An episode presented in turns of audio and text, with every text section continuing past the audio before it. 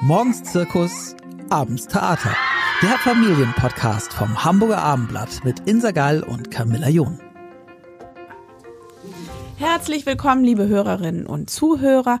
Toll, dass Sie wieder dabei sind.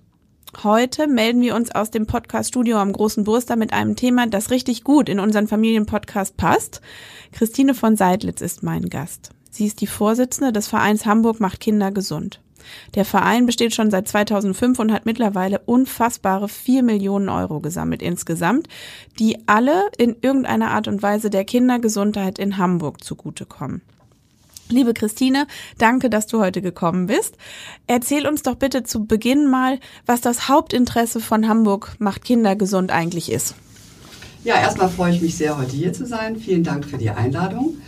Ja, das Hauptinteresse von Hamburg macht Kinder gesund ist wirklich innovative Kindermedizin zu fördern und das primär an den drei großen Kinderkliniken in Hamburg, am Kinder-UKE, am Altonaer Kinderkrankenhaus und am katholischen Kinderkrankenhaus Wilhelmstift. Mhm. Und diese innovativen Projekte, die wir fördern, die haben keinen speziellen Fokus auf ein Krankheitsbild, das ist ganz breit gefächert. Ähm, das geht, das ist, sind Forschungsprojekte, das sind neue Therapien, die wir fördern, ähm, neue Diagnostikverfahren, also ein ganz äh, sehr, sehr breit äh, gefächert. Und das Besondere ist, dass wir eben primär Anschubfinanzierungen machen. Mhm. Ähm, was das bedeutet, äh, sicherlich gut nochmal zu erklären. Ähm, die Ärzte kommen auf uns zu und äh, bitten um finanzielle Unterstützung für Projekte, für Innovationen, die sie erst einmal ähm, gar, die zwar dringlich sind, aber die nicht kassenfinanziert werden. So ist es zu Beginn von solchen Projekten. Haben die Ärzte denn gar keine andere Chance eigentlich? Oder also wie? Viel, vielfach haben sie tatsächlich keine andere Chance. Ja, okay. es muss sich immer erst einmal über einen gewissen Zeitraum muss sich erst mal beweisen, dass etwas erfolgreich ist, dass so eine Therapieform zum Beispiel erfolgreich ist. Mhm. Und das wird dokumentiert. Und dazu gibt es Studien. Und ganz viel fördern wir eben diese, finanzieren wir eben diese Studien, ja, ähm, damit eben so ein Projekt erstmal überhaupt in Fahrt kommt. Und wenn sich dann herausstellt, dass dieses Projekt erfolgreich ist, und das tut es in den meisten Fällen, mhm. ja, wir machen ja keine Langfristfinanzierung, dann ähm, hat es eine gute Chance, ähm, als kassenärztliche Leistung dann eben abgerechnet werden zu können. Mhm. Also vielleicht nenne ich mal ein Beispiel. Ja, gerne. Ähm, ein Beispiel, zum Beispiel vor einigen Jahren haben wir ähm, eine Handtherapeutin in der Kinderhandchirurgie vom Wilhelmstift Anschub finanziert. Eine Handtherapeutin? Eine Handtherapeutin. Aha. Es gibt im, im, im, im, ähm, im Wilhelmstift ähm, gibt es eine sehr, sehr gute Kinderhandchirurgie mhm. für Kinder mit Handfehlbildungen. Aus ganz Deutschland kommen Kinder dorthin, ähm, die eben solche Handfehlbildungen angeboren oder durch Verletzungen ja, okay, diese, ja. und werden eben dort behandelt. Das ist ein Schwerpunkt an diesem Krankenhaus. Mhm. Und dann ähm, kam die Leiterin der Handchirurgie eben irgendwann, äh, Frau Dr. Hülsemann kam irgendwann auf uns zu und sagte, es wäre einfach wichtig, diese Kinder vor Operation und auch nach Operation begleitend vor Ort zu behandeln manuell zu behandeln, ergänzend zur Chirurgie. Aha, also die Hand äh, vorzubereiten. Die Hand, die Hand vorzubereiten, also manuell zu therapieren und was äh, ganz besonders ist, auch spezielle Schienen anzufertigen für diese kleinen Patienten. Aha. Ja, darauf ist eben dieses dieses äh, diese Handchirurgie äh, auch spezialisiert. Ja, also die Kinder kommen an und sie haben eben sie haben eben äh, einen Finger zu viel oder Finger, die zusammengewachsen sind oder oder äh, eine Hand. Ich habe ein Kind, ich war dort äh, vor einigen Wochen, ein Kind, ähm, das gar komplett ohne Finger geboren wurde. Ähm, und diese diese Kinder werden natürlich vielfach operiert, aber es ist wichtig, sie eben auch manuell, ja, also ergotherapeutisch und mit speziell angepassten Schienen vor Ort dort zu therapieren, ja, zu behandeln.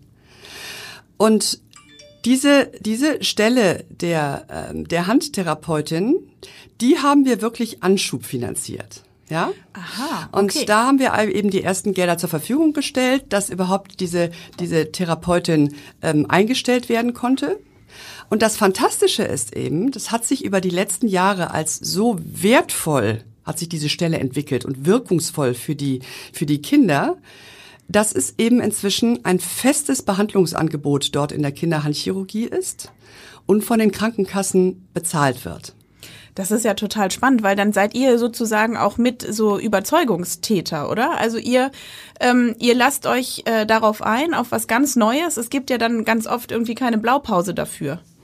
Ja, wir lassen uns, äh, ja, wir lassen uns wirklich auf was ganz Neues ein, aber das machen wir, ähm, wir haben ja eben diesen ärztlichen Beirat, nicht? Also genau, wir sind, das wir haben ja, vielleicht noch einmal wir haben ja ein richtiges Back, wir haben ja ein richtiges Backup durch die, ähm, durch die Ärzte. Also wir arbeiten folgendermaßen, ähm, die, die Kliniken äh, reichen einmal im Jahr Projektanträge bei uns ein, im Verein. Mhm.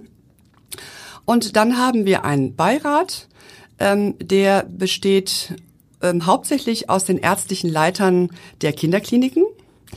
Und äh, dieser Beirat bewertet eben die Projekte, die eingereicht werden. Ja, mhm. nach wie innovativ sind diese Projekte? Wie vielen Kindern kann damit geholfen werden?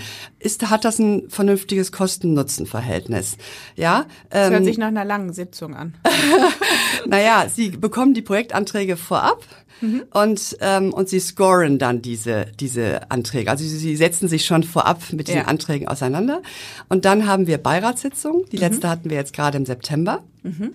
Und dann wird eben sehr konstruktiv ähm, wird diskutiert ja, welches äh, Projekt ist wirklich förderungswürdig? Es gibt auch manchmal Projekte, die wir erstmal bisschen beiseite schieben, mhm. ja. Ähm, aber ähm, jetzt äh, war es zum Beispiel so, dass wir wirklich neun der zehn eingereichten Projekte ähm, äh, ähm, äh, gesagt haben, wir fördern, wir fördern die. Ja. Ähm, beziehungsweise der Beirat hat uns erstmal die Empfehlung gegeben, sie zu fördern, mhm. ja.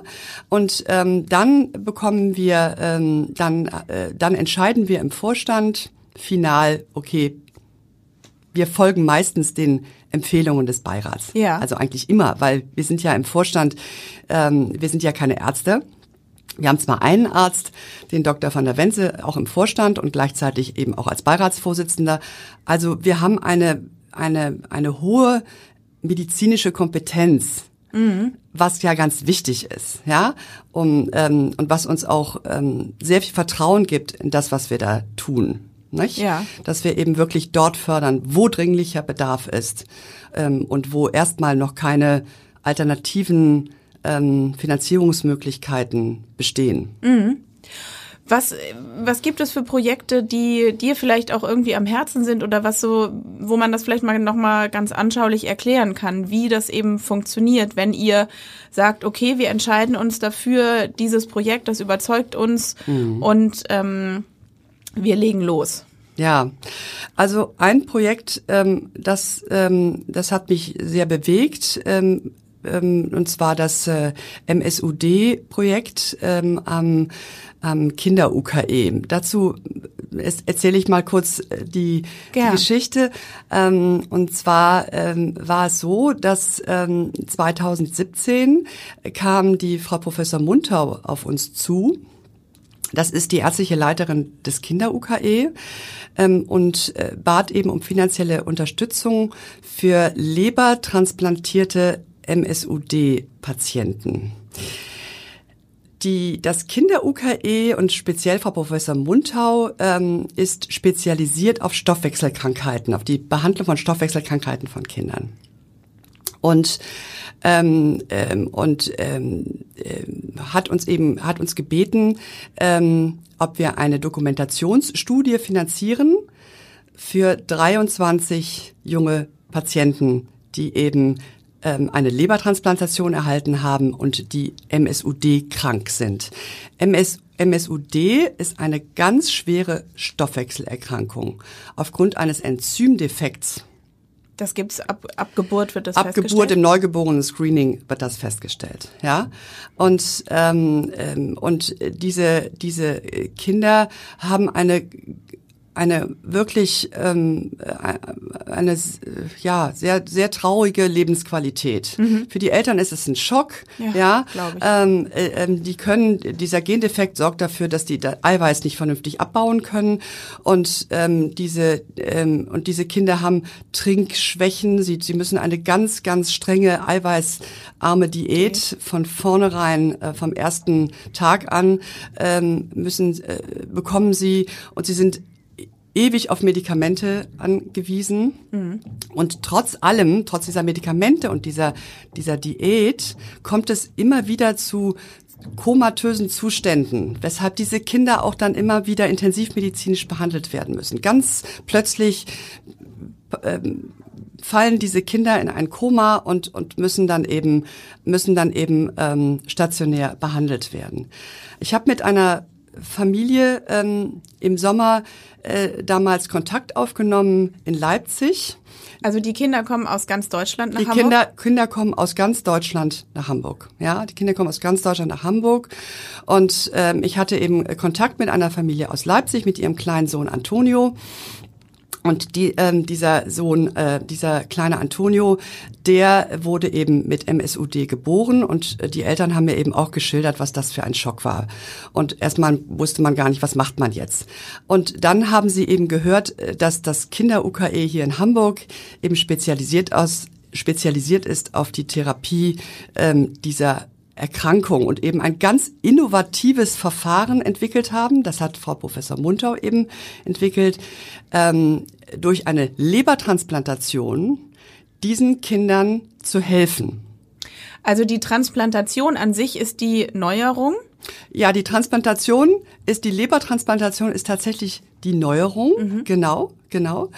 Und ähm, ähm, und durch diese Lebertransplantation haben diese Kinder eben dann dieses Enzym, ja, ja. und ähm, ähm, und können dann wieder können dann eben ja normal normaler leben, mhm. ja.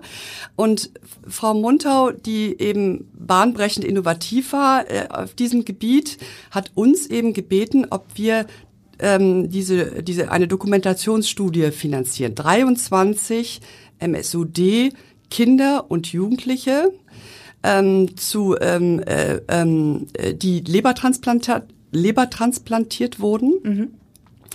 ähm, dass diese Kinder ähm, äh, dokumentiert, der, der Krankheitsverlauf dokumentiert wird, also und vor allen Dingen die Lebensqualität dieser Kinder dokumentiert wird. Wie, ging ja. es, wie geht es den Kindern vor der Lebertransplantation? Wie geht es den Kindern nach der Lebertransplantation? Und das ist in unterschiedlichem Alter passiert? Und das war in unterschiedlichem Alter. Also von dem kleinen Antonio aus Leipzig. Der war, ja, wie alt war der bei Der war ein paar, der war ein paar Monate alt ja, ähm, bis zu, zu Jugendlichen, mhm. ja. Ähm, und das haben wir eben über einen langen Zeitraum, das musste über einen längeren Zeitraum eben dokumentiert werden. Das heißt, ich glaube, ihr seid da seit 2017. Genau, 2017 dran. sind wir da dran, mhm. ja. Ähm, das äh, und ähm, jetzt gerade in diesem Jahr ähm, äh, wird ist diese wird diese Studie abgeschlossen und eben mit bahnbrechendem Erfolg, weil sich herausgestellt hat, dass diese 23 MSUD-Patienten, dass es denen deutlichst besser geht, nachdem sie eine neue Leber erhalten haben. Wow. Ja. Mhm. Und ähm, ähm, und das ist einfach sehr, sehr berührend, weil es eine so wahnsinnig schwere Krankheit ist und mit einer innovativen ähm, Therapieform diesen Kindern eben bahnbrechend geholfen werden kann. Also der kleine Antonio, der, ähm, äh, der dann ins, wir hatten so ein, so ein, so ein FaceTime-Telefonat und dann, dann plötzlich so ins Bild sprang und der, ähm, der, der kann halt jetzt Eis essen, wie ein ganz normales wie ein ganz normales Kind. Ja? Das wäre vorher definitiv Und das wäre vorher definitiv nicht gegangen. Ja. So. Ja, und diese, und, und, und jetzt ist es eben so, dass diese Lebertransplantation eine Standardtherapie geworden ist. Ja. Ähm, und eben ähm, von überall weiterhin Kinder kommen und entsprechend im Kinder-UKE behandelt werden und das Ganze eben entsprechend auch durch die Krankenkassen bezahlt wird. Ah, ja? Also das ist ja ein Wahnsinnserfolg. Also das ist ein kompliziertes und ein schweres ähm, äh, Thema natürlich, aber es ist ein, es ist ein Wahnsinnserfolg. Und ähm, es zeigt eben, wie wir eben mit diesen Anschubfinanzierungen viel bewirken können. Und macht ihr das dann so? Also wahrscheinlich gibt es auch immer unterschiedlichen finanziellen Bedarf, oder? Also ja. Ja, also das geht von ähm, das das geht von Projekten, die um die 6.000 Euro ähm, ähm, benötigen. Äh, benötigen bis äh, zu um die 40.000 Euro benötigen. Ja, also ähm, wir geben so, ähm, wir haben so ein, ein, ein Projektvolumen von etwa 200.000 Euro, was wir ähm, äh, was wir maximal so im Jahr ausgeben. Mhm. Ja. Und ähm, und wie, wie du richtig sagst, es sind eben, es geht eben von, es geht eben von bis, nicht? Also mhm. es sind kleinere Projekte, es sind größere Projekte. Forschung ist natürlich immer wesentlich, wesentlich teurer. Ja, ähm, aber ähm, äh, aber wir, es ist nicht immer Forschung. Nein, oder? es ist was nicht. Ihr, was macht es ist ihr nicht. noch? Es ist es ist nicht es ist nicht immer Forschung. Es ist wie gesagt diese diese diese Therapie, die Handtherapie. Also auch ähm, eine Stelle richtig. Richtig genau. Es ist es ist richtig eine Stelle. Ähm, es ist ähm, ähm, es ist, es ist eine, eine neue Therapieform ähm, in der Kinder- und Jugendpsychiatrie am UKE. Ja, mhm. also wir fördern jetzt, das haben wir jetzt gerade beschlossen, ähm, ähm, für ähm, Jugendliche, die eben äh, große Pandemiebelastungen haben. Also das äh, Ach, auch ganz aktuell. Ganz aktuell. Das ist ja ähm, ein Riesenthema. Das hat uns auch die derzeitige, die die kommissarische Leiterin der Kinder- und Jugendpsychiatrie hat uns das auch erzählt dass eben immer mehr ähm, Kinder vorstellig werden mit eben massiven Belastungen durch die Corona-Pandemie. Was sind das für Krankheitsbilder? Ähm, das, äh, das sind einfach Belastungen, Ängste, ähm, in die Depression gehend, ja, schon in die Depression in gehend. Mhm. Einsamkeit, ähm, dann die Schwierigkeit, sich wieder in die Gemeinschaft einzuleben. Die Kinder waren ja, waren ja wirklich sehr, ja, eingeschlossen, isoliert, isoliert ja. ja. Und ähm, ähm, und wie könnt ihr und, dann da jetzt helfen? Und, und die können äh, und da finanzieren wir jetzt zum Beispiel ein ein, ein Songwriting-Projekt. Also ein, ein diese diese Kinder haben eben ähm, durch einen Musiktherapeuten angeleitet ähm, die Möglichkeit ähm, eigene ähm, eigene Songs Liedtexte ja wirklich zu schreiben, ähm, die dann auch in, mit einer Band die auch aufzuführen. So lernen sie wieder mehr in, in ah. die mehr Gemeinschaft, mhm. ja. Und ähm, und das Ganze ähm, wird auch noch äh, begleitet ähm, von ähm, von äh, äh, der der Slam Poetry Slam Julia Engelmann. Ähm, Oh, prominenter ähm, Name. Prominenter ja. Name und die das eben toll findet, auch dieses Projekt und das eben auch mit unterstützt. Und also das zum Beispiel, da, da machen wir dann was in der Kinder- und Jugendpsychiatrie, ja. Ähm, oder eine neue Untersuchungs- ich hoffe, ich erzähle jetzt nicht zu bunt. Nein. ähm, ähm, oder ähm, oder äh, das Thema Kinderschutz in Hamburg ist auch äh, ein Riesenthema. Absolut, ja? haben wir hier auch schon gesprochen. Hab ja. Der, ja auch schon gesprochen und auch an dem Punkt waren wir, sind wir schon ähm, sehr, sehr, sehr, sehr lange ähm, aktiv. Mhm. Ähm, wir haben vor ganz vielen Jahren äh, schon die Anschubfinanzierung gemacht für das äh, Kinderkompetenzzentrum. Ja. Ja, das ist äh, am Rechtsmedizinischen Institut des UKE angesiedelt, ein Behandlungsraum, wo speziell geschulte Kinderärzte ähm, Kinder untersuchen mit Verdacht auf Kindesmisshandlung, Kindesvernachlässigung. Ja. Also da sind wir auch schon lange dran. Und jetzt kam eben Professor Ondruschka, ähm, der Nachfolger von Professor Püschel, kam eben äh, vor einigen Monaten auf uns zu und bat darum, dass wir ähm, eine, ein ähm, erweitertes Untersuchungsangebot finanzieren. Und zwar für Kinder substanzabhängiger Eltern. Drogenabhängig? Ja, Drogen und Alkohol. Ja, okay. Also es gibt Wahnsinnszahl, finde ich, aber ich meine, es waren 2,3 Millionen Kinder in Deutschland leben unter unter einem Dach mit substanzabhängigen Eltern, ja. Und das ist meist, das ist ja so ein Prozess, nicht? Ähm, die Kinder erleiden schrittweise immer mehr Vernachlässigung, bis zu dem Punkt, dass das Risiko besteht, dass sie diese Substanzen auch selber damit in Kontakt kommen. Okay, natürlich. Ja, ja. und mhm. da bittet er eben eine und, und und da fördern wir eben jetzt ein Projekt bei Herrn Ondruschka, dass er diese Kinder auch besser untersuchen kann, bei denen der Verdacht besteht, dass sie mit Substanzen in Kontakt gekommen sind, nämlich durch die Haaranalyse.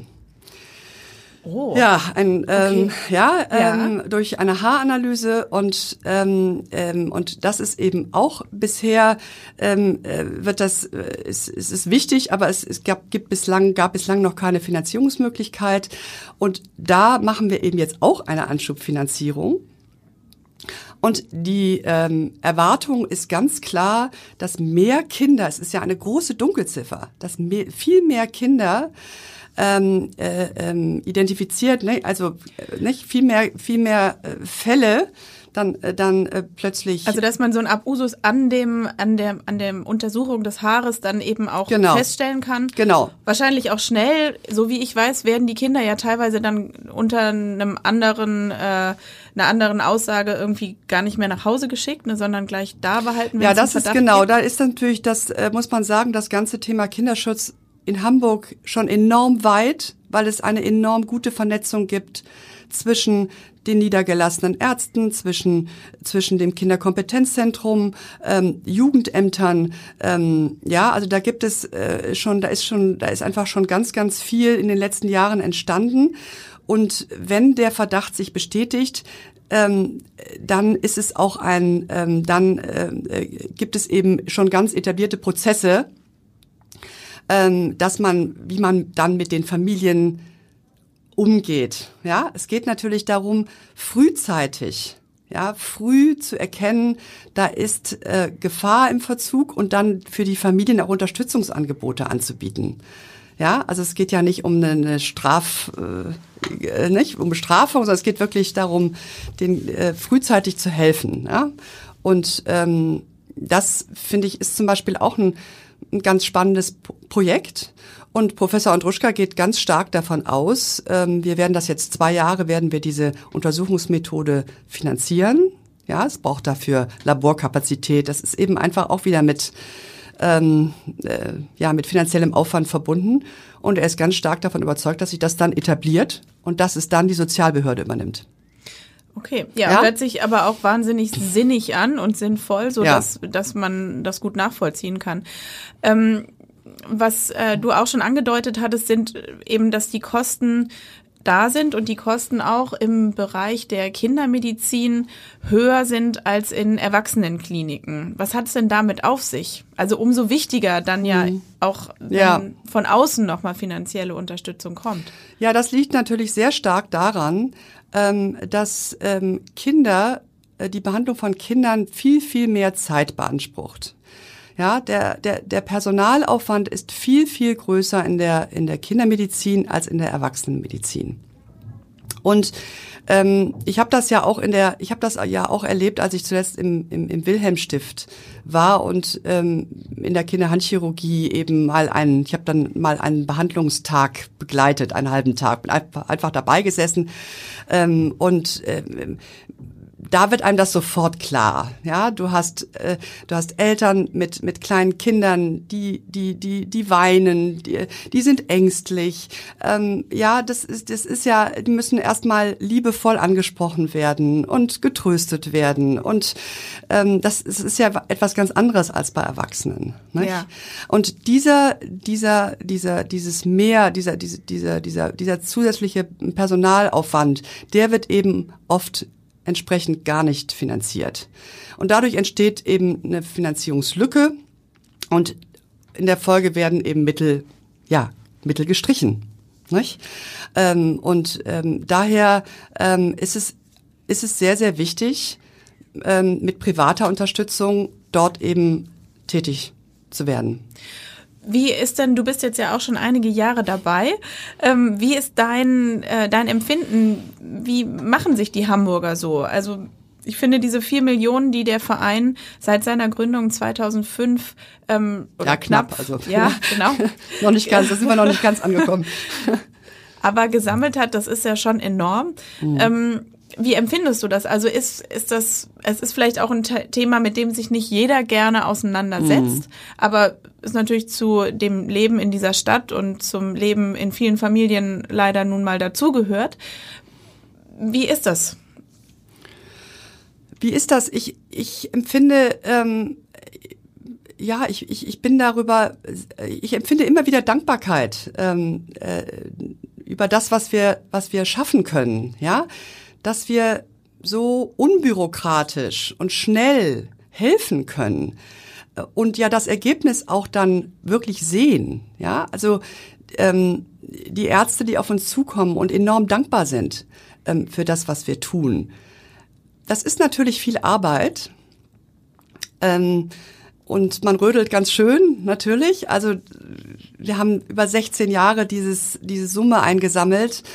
Aber wir hatten natürlich auch immer ein tolles, mit Gisela Schüss hat es ja angefangen, nicht? Und ähm, dann ähm, Susanne Gernert als nächste. Also wir hatten immer irgendwie, ein, wir hatten immer ein tolles, tolles Team, die sich immer wahnsinnig bemüht haben, ähm, den Verein nach vorne zu bringen. Ja, ähm, aber es ist es ist wirklich, es ist auch eine tolle Leistung, finde ich. Und ist, ist also ähm, empfindest du so, dass es eine große Spendenbereitschaft auch gibt? Also gerade vielleicht, wenn es so, ähm, es ist ja fast zum Anfassen, also es ist mhm. so sichtbar. Sie können sagen, das haben wir vor einigen Jahren äh, Anschub finanziert, das ist der mhm. Stand heute. Mhm. Es verschwindet nichts. Ist das auch ähm, vielleicht was, was äh, antreibt?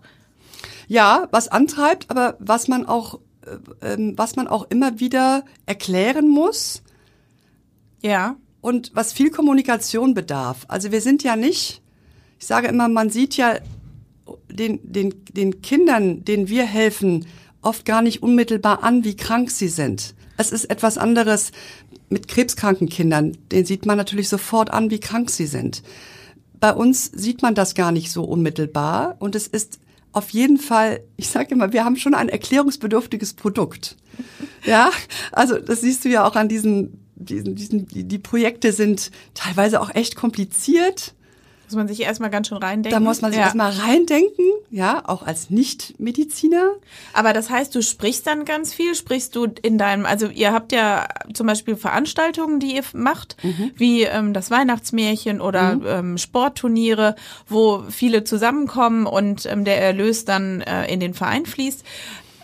Und bist du sonst jemand, der einfach oft von Projekten spricht und erzählt oder wie überzeugst du die Leute, dass sie vielleicht ein bisschen sich da finanziell beteiligen? Ja, es ist tatsächlich so, dass ich ähm, versuche sehr viel über die Projekte zu sprechen mhm. und versuche den Menschen zu erklären, ähm, was wir tun. Ich glaube, das ist auch das ist auch ganz essentiell in der heutigen Zeit. Die Leute möchten ja auch wissen, wenn sie uns unterstützen, wofür sie das tun. Und dafür muss man einfach die Projekte auch, auch erklären, auch wenn es manchmal ein bisschen komplizierter ist.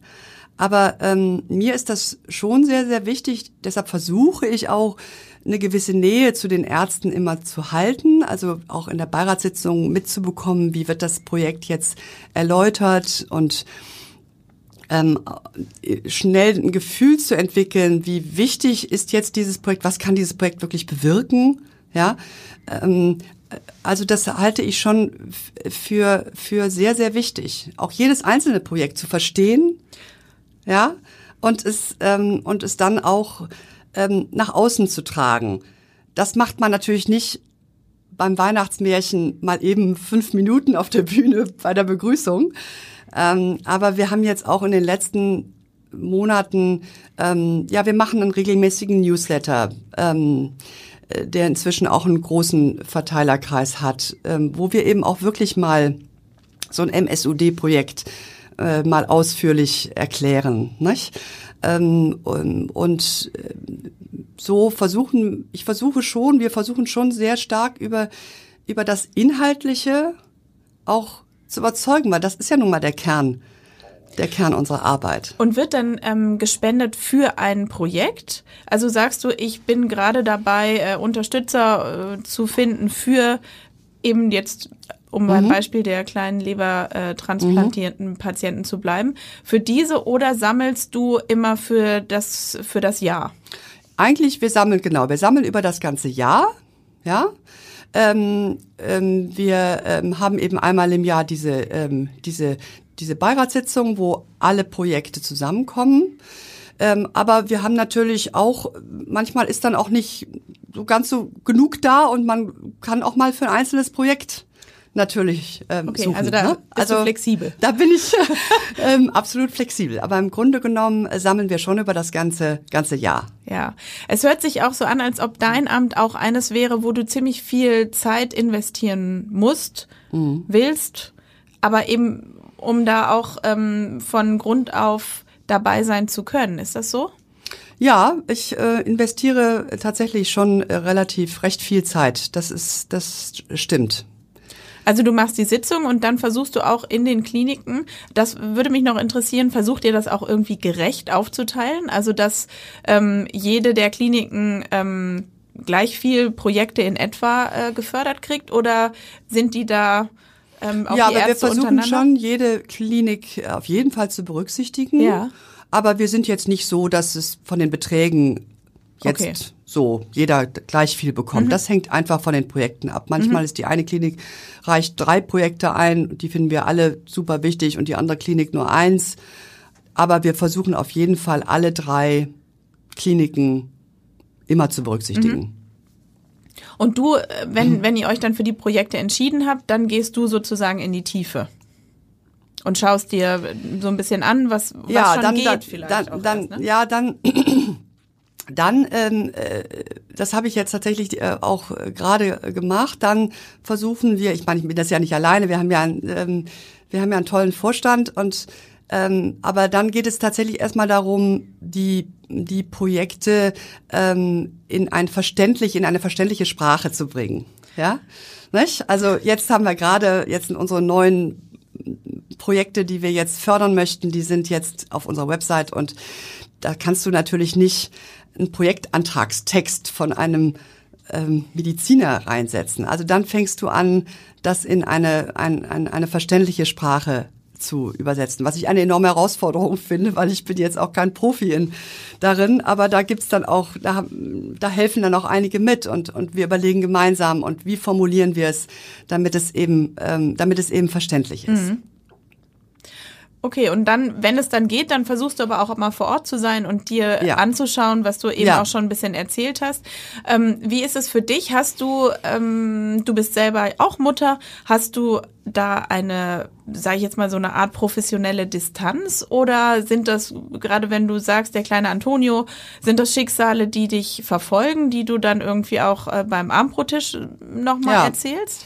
Also der kleine Antonio, das hat mich, ähm, das hat mich wirklich verfolgt und das habe ich auch beim Abendbrotstisch erzählt und ich habe es auch vielen erzählt, ähm, weil das ist schon sehr berührend, äh, wenn du selber gesunde Kinder hast und dann plötzlich ähm, plötzlich eine Familie siehst, die ein so schweres Schicksal ähm, erlitten hat, aber eben dann auch mit dieser wunderbaren Hilfe, nicht?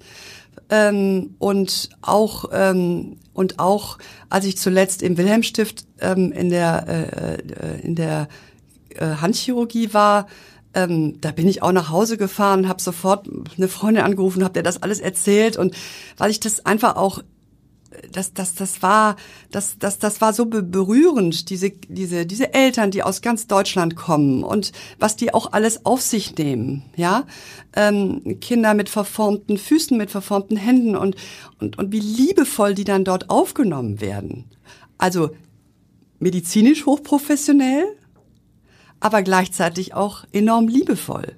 Ja, und da wird nochmal geguckt und machen wir jetzt so einen Aufkleber auf die, auf die Schiene oder so einen Aufkleber auf die Schiene und ja, also diese, diese Handschienen, von Ja. denen ich erzählte, ähm, äh, mit ganz viel, mit ganz viel ähm, zeitlichem Einsatz und Engagement Ja. ähm, äh, gehen, äh, werden diese, werden diese, diese Kinder behandelt. Und das hat mich schon auch sehr berührt.